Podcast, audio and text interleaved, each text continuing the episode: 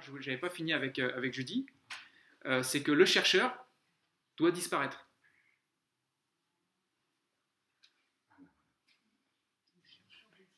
Ouais. Ouais, c'est ça. Et alors, au début, tu peux avoir euh, besoin de, chercher pour, parce qu'il y a quand même quelque chose qui, qui vise à, à se reconnaître, à trouver.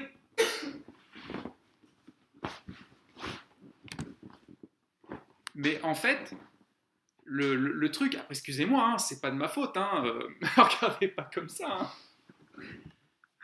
Le truc, c'est que euh, à l'arrivée, euh, on constate que toute recherche est un éloignement de soi, est une démarche, est un éloignement, est mental. Il y a le chercheur qui veut atteindre quelque chose, mais le chercheur n'existe pas. Dans l'absolu, il n'existe pas, tout comme le penseur. Si tu le regardes bien, encore une fois, hein, je ne suis pas en train de vous raconter des, des chiffonnades, si tu le regardes bien, le penseur, il finit par se dissoudre. Tu n'es pas le penseur. Donc le chercheur, non plus. Donc l'étape, la première étape, c'est cette espèce de recherche hein, euh, qui se met en place. Puis l'étape finale, c'est que même le chercheur lui-même, il va disparaître.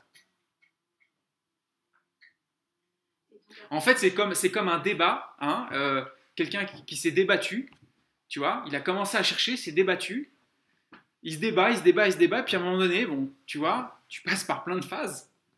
Et à un moment donné, tu t'aperçois que c'est celui qui se débat qui n'existait pas. Et là, tu as trouvé.